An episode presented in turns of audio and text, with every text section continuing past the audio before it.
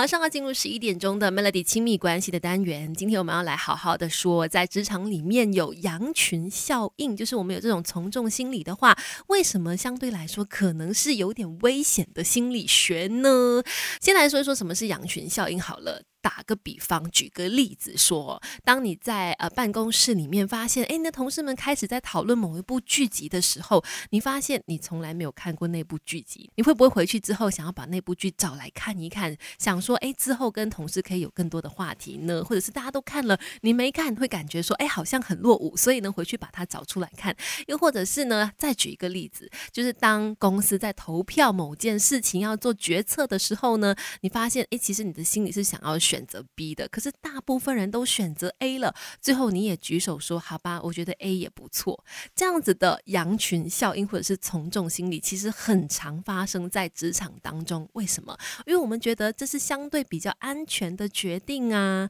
等一下跟你聊更多，Melody。你可以不问世事，但别不懂人情世故。Melody 亲密关系。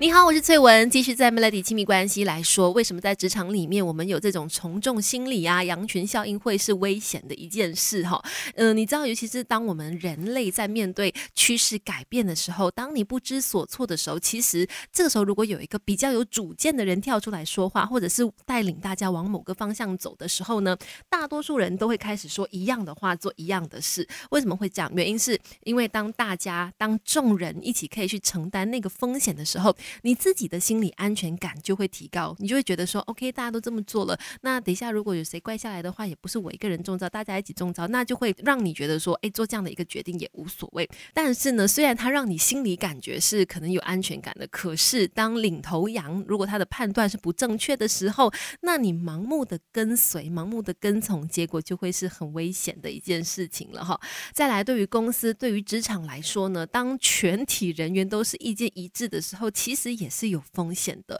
就是都没有人有其他的意见，没有人有不同的想法的时候，这样子的从众的一种模式呢，也会有可能有一天导致你的公司、你的企业会面对重大的一个挫败，因为呢，没有人可能看到问题的所在，或者是所有人都是盲目的跟从某一个人而已。那如果前面的人或者是做判断的人做错了决定的话呢，那对于公司来说就是非常的危险了。所以主管在带领团队的时候呢，就必须要去注意几件事，避免公司里面有。这种羊群效应引发危机。你可以不问世事，但别不懂人情世故。Melody 亲密关系。今天我们在 Melody 亲密关系提到说，在职场里面，在你的工作当中，如果盲目的有羊群效应，盲目的去从众追随别人的决定的话呢，那是一件危险的事情。那身为主管的话，一定要去留意，要做好几件事，注意几件事，避免公司里面有这种羊群效应，然后让公司呢走向一个不好的结果。哈，几件事。第一件事就是包括说沟通很重要啦，